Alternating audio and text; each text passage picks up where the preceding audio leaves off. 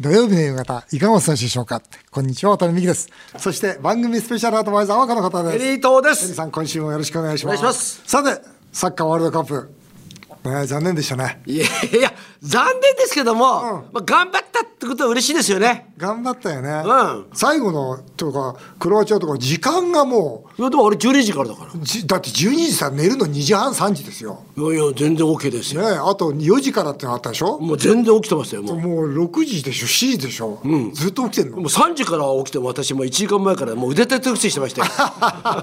でもでもなんかねあこういうことってそれこそ4年に1回しかないじゃないですか、うんうんまあ、またオリンピックであるかもわかんないですけどうなんか起きて起きてるのもなんか面白いかなっていう、まあ、今日の仕事も大事だけどこの4年のスパンで考えたのが今日これ見てる方が起き起きてる方が楽しいなっていうかなるほどそんなふうに思いましたあー僕ずっと録画でしたね。もうちゃんとしてますからねたただ確実に録画見ましたよそうするとねその前にいろんなこと言うじゃないですかでもあで録も画見てる時って、もう答え知ってんでしょ知ってますよダメです よいや知ってたって、うんその何ですか余計わかるんですよ、まあそれはそうだそよのさ戦略とか、ね、それから技術とかいうのはだそうするとなるほどとでそこから僕はねサッカーっていうのは勝ち負けじゃないですよ学んでるんですよ何またそれ何 またそれ偉そうな立場でものを喋ってんのよで何をじゃあ何を学んだんですか今回学びましたよやっぱり個と個の戦いですよねしあのチームプレーじゃないですねあれはああなるほど個人プレーですねだからやっぱり会社も組織として個人が強くなきゃいけないとこれあはー学びましたねあとねドイツ戦で思ったのは流れですよね、確実にこうこっちあっちに流れがいってるって見後見え半るよ特に後半ですよねそうそうそう、うんで特にあのほら本田キーパーがファインセーブした後、一気に流れきたじゃないです変わかりましたねでやっぱり流れがない時は我慢しなきゃいけない流れがある時は一気に乗らなきゃいけないこれも勉強になりましたああ確かに2戦目なんか日本の方が勝つんじゃないかって言われてたけどもそうでも2戦目もこれも勉強になるんですよそう2戦目はね特にね前半攻めてたの日本ですからねあそこで焦っちゃいましたでもね違う2戦目はあれはね守りに入ってる日本が入りました見かてると要するに1回勝っちゃったんでこれは落とせないっていう形で本来ならばもう前にパスしなきゃいけないのに回そう回すんですよだから僕ねやっぱり守りに入ったらダメなんだなこれも勉強になりましたねなるほどうんそれからあとほらテリーさんが送ってくれたあったじゃないですかその三笘のギリギリので入ってる入ってる入ってる入ってなはいいはいあれは運ですねやっぱ運が良くなきゃダメなんですよやっぱりうなんるほどで3つ揃ってるわけですねそうだからいろんなこと勉強になりましたよあのねこれね実は5年前にね、はいえーこの番組でこのワールドカップについて予言していた方がいるんですよ、誰ですかえーそれはですね川淵チェアマンなんであすよ元チェアマンのそうそう、はい元チェアマンの川淵さんがこの番組に来てくれて、えーその時に5年後はこうなるって実は語って2022年のそうワールドカップはということで予言してたんですちょっと聞いてみましょうかはいはいじゃあ、こうやっと5年後の夢を、はいお書いてください書きますえー、5年後、今から5年後はですね、はいえーカタールで、おーえーワールドカップが開かれるんですよ。おーで、で、この時に、日本代表チームが、今までベスト8もう入ってないんですけども、はいベスト4を目指す。おーいいですねこれが僕としての5年後の夢ですね5年後の夢です。なるほどねそうやってね川淵さんは、あーベスト4にとそう言ってましたけどでいね。けたかもわかんないですよねいやまあ池田監督だって実力がありましたよあったよねだから本当に惜しかったですよねかったなこんなメール来てます、はいえー湘南のゴッチさんです、決めるのは俺しかないと断言するなどサッカー日本代表の堂安選手のビッグマウスがかっこいいですと渡辺さんもどちらかというとビッグマウスのようにお見お見受けしますそうですねお見受けされてますねその通りですはいはい毎日がビッグマンあいや すいませんもうそれ以上言わないでください渡辺さんテリーさんビッグマウスは人生にとってやはり大事ですか奥さんの前でもビッグマウスなんですかっていう質問なんですがね家内の前でビッグマウスなわけないですよねいやいや相手にされないでいすやからもうか奥さんの前だとねオンゴールですよ うまいおいいですか今今はもう食べた今は食べたありがとうございますうまいえもうこれでもビッグマウスって大事だよねあだってまあじゅ大風呂敷を風呂しで広げるっていうのは悪いことじゃないですからね、ねうんやっぱり夢って大きな声で言うから叶うんだと僕は思うんだよね、さて CM の後はグルメエンターテイナー、えーフォーリンデブハッシーさんをお迎えして2022年グルメ大賞を決定したいと思いますぜひお聞きくださいそれではテリーさんタイトルコールお願いしますテリーと大社長への道年末スペシャル今年一番美味しかったものを発表2022年グルメ大賞テリーと大社長への道このコーナーがきっかけで誕生したワタミとテリーさんが組む唐揚げの天才は今や全国チェーンとなりましたこの12月からはグルメエンターテイナー、えーフォーリンデブハッシーさん監修のビーフシチュー唐揚げを期間限定で発売いたしましたということでスタジオにはハッシーさんをお呼びしておりますハッシーさんよろしくお願いいたしますお願いしますこんにちは。お肉大好き、フォーリンデブハシです。 よろしくお願いしま す。面白いじゃないですかありがとうございます。いきなりつかみ OK ですね来ますねこんにちはですかこんにちは。ハッシーさんでもやっぱねデブハッシーっていうだけあってやっぱ本当ねななんか体格いいからまたまた太ったんじゃないもうの今日に向けて仕上げてきました。やっぱり仕上げなくていいですよ別にあの一度あの唐揚げの天才の五反田店オープンの時にお会いしてまして、まあ、今回ゆっくりお話を聞かせていただきたいと思います、ハッシーさん年間どのぐらいのお店食べ歩きしてるんですか、 年間1000件以上は回ってますね。 1000件はい。なので延べ1万件は行ってますけれどもということは1日3軒ずつぐら3件ずつそうですねいもう外食専門なんて当然ねはいあの毎日昼夜は基本的に外食でして、うんまあ、夜結構はしごしたりもするんで それで味が分かるんですかほらもうお腹いっぱいになっちゃって次の味が分かんなくなっちゃうってことないんですこかれ自分の特殊能力だと思ってるんですけどあのお腹いっぱいになってもはしごしてお店に入ると急に胃袋開くんですよなるねほどね、なるほどねそういう特殊能力も特殊能力才能ですねすごいよねハッシーさんの情報を楽しみにしている SNS フォロワー今何人いるんですか インスタグラムは今27万人おりわまーしてツイッターは13万人おりますそうだからグルメじゃ本当日本一なんですね。はそいうするとハッシーさんの情報で皆さんあここが美味しそうだなここがね行ってみたいなってことでねやるわけですよね。後ほどあのそんなハッシーさんそれから私それからテリーさんが今年食べて一番美味しかったものを発表したいと思うんですが、はいまずはですね、このハッシーさん年間1000軒店を回っているハッシーさん監修のビーフシチュー唐揚げ、はいこれをですね唐揚げの天才で発売してるんですよ。まあ目の前に出てきてますが橋さん、これ、まず、なぜこの商品を思いついたんですか。はい。あの昨年ですねカルボナーラ唐揚げっていう、はいはいはい唐揚げにカルボナーラソースうんうんをかけたものをまあ発売、コラボで発売させていただいたんですけど、まあその時もまさか唐揚げにこれかけたらかけるのみたいなちょっと驚きがいあった商品だったと思うんですね。今回も唐揚げにビーフシチュー、まあ、デミグラスソースぶっかけたら美味しいんじゃないのかというようなちょっとこう、まあ、食いしん坊デブのこの夢を叶えさせていただいたような一品になっております。これちょっとテリーさんちょっと試食してみましょうよ。これ今これどっちを食べればいいんですかいやまずあの唐揚げからお願いしますか。で唐揚げとあとビーフシチュー唐揚げ丼っていうのがあってありますねこれがまたあれですよねこのはいデミグラスソースが上にね、はいいっぱいでまず美味しそういやこれはびっくりするぐらい美味しそう贅沢なんと今までのうちのこの唐揚げの天才と全く違う高級感がありますよねまあ、冬の時期に結構ビーフシチュー皆さん召し上がると思うので、いはいはいそういった感じでこう冬ならではのグルメとして楽しんでほしいですね。これ1個テリーさん180円なんですよはいでビーフシチュー唐揚げ丼、こっちが690円上にねビーフシチューが乗っていてで下には唐揚げが3つ乗っていてはい、これすごいですねありがとうございます。で これ美味しいはい、 これもう唖然とします ねあとこれはなんだろうこのね、デミグラスソースとご飯と、はいでビーフシチュー楽しむでしょ、で次に唐揚げも楽しめて、で唐揚げとビーフシチューが絡んだ味でまたご飯がそれに染みてまた食べられるすよねこれいくつも美味しいですねそうなんです。なんかもうこれ世界的に流行るんじ ゃないです か世界的もう日本超えたいや俺僕本当にそうだってこんなの見たことないし日本超えたもうい、はい超えてますよ、今ですね全国の唐揚げの天才で絶賛発売中なんですこれ今横にですね唐揚げの担当役員の渡部君がいるんですがちょっとあの最近売れてるかどうかちょっと感想で聞いてみましょうこれどうですか、この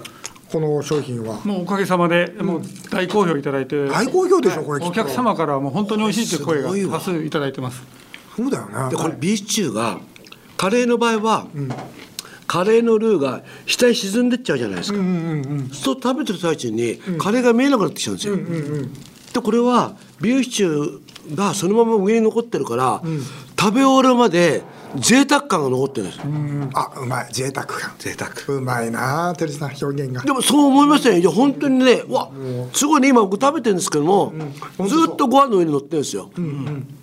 本当そう思うこれすごいそうななんですよだからこそ唐揚げにかけても染み込みすぎずにちゃんとこの上をコーティングしてくれるんですよね流れちゃうんだよね、はいカレーの場合流れちゃうけどこれ流れないから最後までこうリッチな味わいでまさにこう贅沢な贅肉かなと思いますねさすが 贅肉なんだ、そうなんだいやこれはすごい、うん大発明ですねはいいやもう本当にまあ、これはあれですよ、本当に普通だっ全たら国の唐揚げの天才で絶賛発売中ですので、ぜひ一度、皆さんね、ぜひ一度召し上がっていただきたいと、そう思います。さて、今回は年末スペシャル2022年グルメ大賞です。ハッシーさん、私、テリーさんが今年食べたもので美味しかったもののベスト3を発表したいと思います。よろしいですか、テリーさん、準備。はいまず、月育ち、テリーさん、今年食べて美味しかったものベスト3どうぞ。 3位からいきます3位、はい、どうぞ。はい祐天寺の平野県の昭和カレーライスあ、昔ながらのカレーみたいな。そうなんですよ美味しいんですかこれね実は、残念なことにですね、この11月で店閉店してしまいました、あらまで僕はなぜここを知ったかというと、はいまあ、昔から知ってたんですけどもこの近くに僕はあのあ極真空手やってるんですか、うんで空手終わった後いつもここでこのカレーライスを食べてたんですよ、先輩と。へえでこれうまいなーっつって食べてて、でそして大家さんずっとやってくれよって言ったら「いやーごめんなさいテリーさん俺11月で辞めるんだよ」って言ったらですねもうねこの2ヶ月間、連日押すな押すな本当に美味しくてあ、そう。 2位いきます、はい。えー横浜元町のですね元町。はいチーチョイスえー、チーチョス。はいチーチョイス、うんここのパスタがまた美味しいですあ、そう。はい、あの、まあ、今の季節ですと、牡蠣のピザ。うんはこれもねすごく美味しくてでまたここはね横浜の元町夫人が来てるんですよ元町夫人。元町夫人だからこれ渡辺さん近いでしょ家こい、近くで行ったことないわ。これ行った方がいい生でますれ育ってね、この辺で。いやいいですよここ本当。えええー元町夫人に会えるかな。はあ会いますぜひこれも行ってほしいな、い、二位わかりました。では、一位行きましょう。 1位はですね湘南逗子にありますですね、はい。別邸ここのイタリアンは泣きますあ、そう。泣きますあの僕はあのイタリアンが大好きで、まあ、2位のとこもイタリアンだった二位もイタリアンだね。 1位もイタリアンなんですけども湘南にもね、まあ、それこそ134号線30店舗ぐらいイタリアンがあるんですけども、はい別邸のしらすパスタはダントツですねへー僕もうびっくりして美味しいでもちろん釜があってそこでで、ピッツァもね。ピッいツやァ、うん。それのチーズのピザ食べながらこの別邸のしらすパスタこれがいいですねで食べ終わった後すぐそこに前にねあの逗子マリーナがあるんでそこでちょっとなんかねお茶でも飲んでもいいし港見てんのもいいしもう最高にいいです渡辺じゃさあん僕の方の321なんですどうしてもこうねやっぱ自分の店にこう偏っ偏っちゃうんですけど、まあ3位はねそれでも自分の店じゃなくてあの屋久島に僕行くじゃないですかあ薬師もはいもうこうやってふっとねこのコーナー見て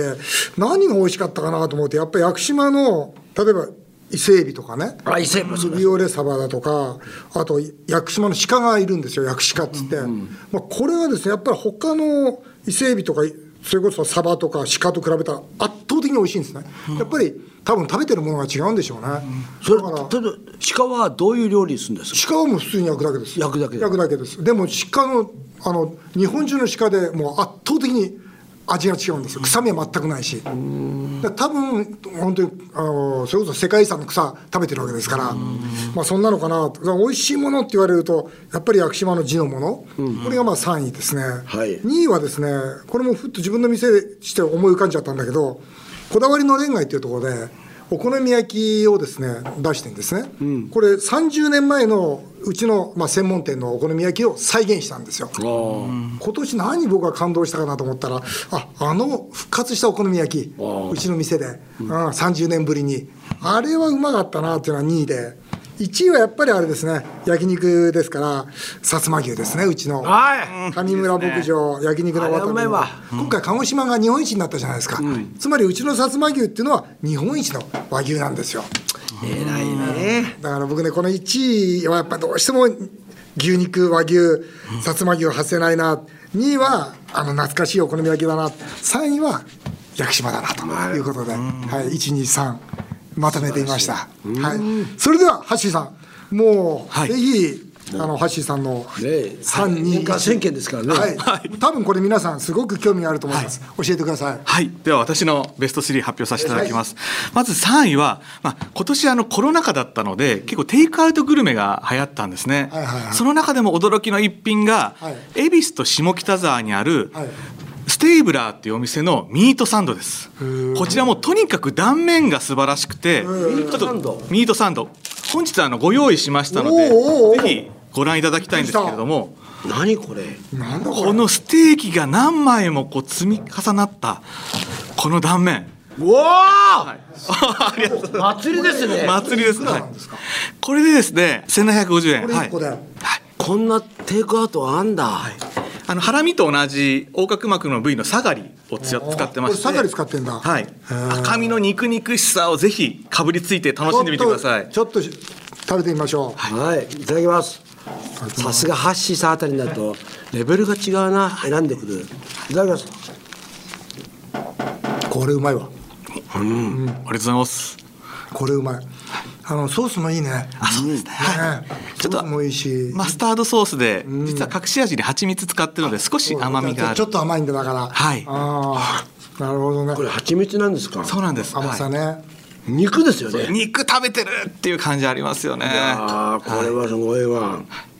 これはいい商品だわうん、うんで、これ売れてるんですか。もう今すごい売れてますねあのもともと下北沢が本店でそちらはもう行列できてるんですけど、まあ、10月ぐらいにオープンしたばかりのあの恵比寿店はまだ行列がないのでさて2位ははい。はい2位はですねもうテリーさんのおお膝元築地はいからご紹介したいと思います、ええあの2年前に築地に築地市場にオープンしました一体感っていう名前のカレー屋さんがあるんですね、ーそちらのカレー屋さん何がすごいかと言いますと注文してから一人一人に土鍋ご飯を炊いてくれるんですよなので実はです時間かかりますね時間かかるんですなのであの席座ってから2 3 0分経たないと出てこないんですけれどももう炊きたての土鍋ご飯艶やかな白米でビーフカレーを食べるっていうですねやっぱりこのご飯好き日本人のこう夢を叶えるような今まであるようでなかった、実はご飯は3種類から選べまして、厳選した全国のブランド米それを3種類から自分の好きなお米選ぶと今写真来てるんですけど土鍋がまたおしゃれだわそうですよね店もおしゃれだしねはい星さん第1位いきましょうかはい、第1位はですね餃子ご紹介したいと思います餃子はい、というのも私毎年100日連続で何かを食べ続ける生活っていうのを自主的にやって まして、はい、去年は100日ハンバーガー生活とか、本当ですか、はい、以前は100日焼肉生活も達成したんですけど、決めなくていいですよ。別に。はい、今年は、達成してんですよはい、今年は100日餃子生活にチャレンジしたんですね。その100日間、計171点の餃子を100日間食べ歩いた中で、ナンバーワンだったのが、大阪にある丸小餃子店っていうところなんですよ。ハッシーさんは。いい人生送ってます よね。百一。いや、もう羨ましいですよ。こういう。人生がいい。食べてんだか仕事してんだか分かんないです人生がいいよ。だってそれも餃子食べに大阪まで行っちゃうんだからね。人生がいいよ。はい。あの、丸の内の丸に正しいと書いて丸小餃子店っていうところなんですけれども、まあどうな何が美味しいんですかね、餃子なんかあんまり餃さ、子がいっぱいあるじゃさんなんかわかんない感じがするんですけど。こちらはですね、もうとにかく焼きの技術がすごいんですね。あの、一口タイプの餃子なんですけれども、表面がパリッとしああ、そてれいて、大好き。薄皮なので口の中でパリッとこう、そのね、あの、皮が弾けた後に、とろっとこう中のあんが出てくるっていうですね。ああ、今写真見ました。見ましたいや、これはもう最高にうまそうだな。あらららら。これ泣いちゃいますね。はいちょっと焦げ目がね。そうなん強です。ちなみにそのお話をですね、わけべさん、唐揚げの店員さん担当の、やっぱりわけべさんにお話ししたら、現地まで行ってくださいまして、行ったのめで。偉い。入れませんでした。あの、予約しないと予約の時10人前ですと言わないとダメなシステムって書いてあるじゃないかで入れなかったのあかりがとうございます。すいません。そういうとこあんだよねこいつダメだったの？ほんと間抜けなところが入れません入れませんでした。ただ橋井さん最後にですね、い、ろんなお店見てきて、ままあ、長年流行ってるお店、はいえーあこういうお店っていうのは流行るんだなというような共通点があるとしたらぜひ唐揚げの天才のために教えていただければ幸いです。そうですね、まあ、私は結構 SNS で活動して、まあそのはいトレンドグルメだとか映えグルメとか見てきたりはしてるんですけど、結局はでも本物をちゃんと追求してるお店がやっぱり最後まで生き残ってるかなっていう気がしますね。最近結構真似たりとかパクったりとか見た目だけで勝負みたいなお店がどんどん増えてると思うんですけどやっぱり本物が一番大事かなと思いますね。だから本当にそうですよね、だからもう天才もね、とにかく本物でいこうと、もういろんな商品やってるけどとにかくもう一回原点に戻って本物でいこうというのが、まあ、来年のもうこのテーマなんで、もうでもこれねこれまずあの第一ビーフシチューは弾ねとして本当に美味しいからあありがとうございます。はい、こういう本物で勝負をしていいきやたいビーフシチューすごいわいやハッシーさんありがとうございましたありがとうございます。また今後とも一つよろしはくい、およ願いろいしくたします、お願いします。ありがとうございます。以上今回はテリーと大社長への道年末スペシャルハッシーさんをお迎えして2022年グルメ大賞を発表させていただきました日本放送渡辺美希5年後の夢を語ろう。この番組では皆さんからのメールをお待ちしています。渡辺さん、テリーさんへの質問、相談、何でも結構です。そして現在、年末年始スペシャルのゲスト、菅義偉前総理への質問もお待ちしています。メールアドレスは、夢語アットマーク 1242.com 夢語アットマーク 1242.com 菅義偉前総理のゲストは12月31日と新年1月7日放送予定です。ぜひお楽しみになさってください。この番組は毎週ポッドキャストでも配信しています。詳しくは番組ホームページをご覧ください。渡辺美希さんの最新情報です。YouTube チャンネル、わたみ塾がスタートしました。そちらもぜひチェックしてみてください。渡辺美希5年組を語ろう。この後も素敵な週末をお過ごしください。お相手は渡辺美希でした。あなたの夢が叶いますように。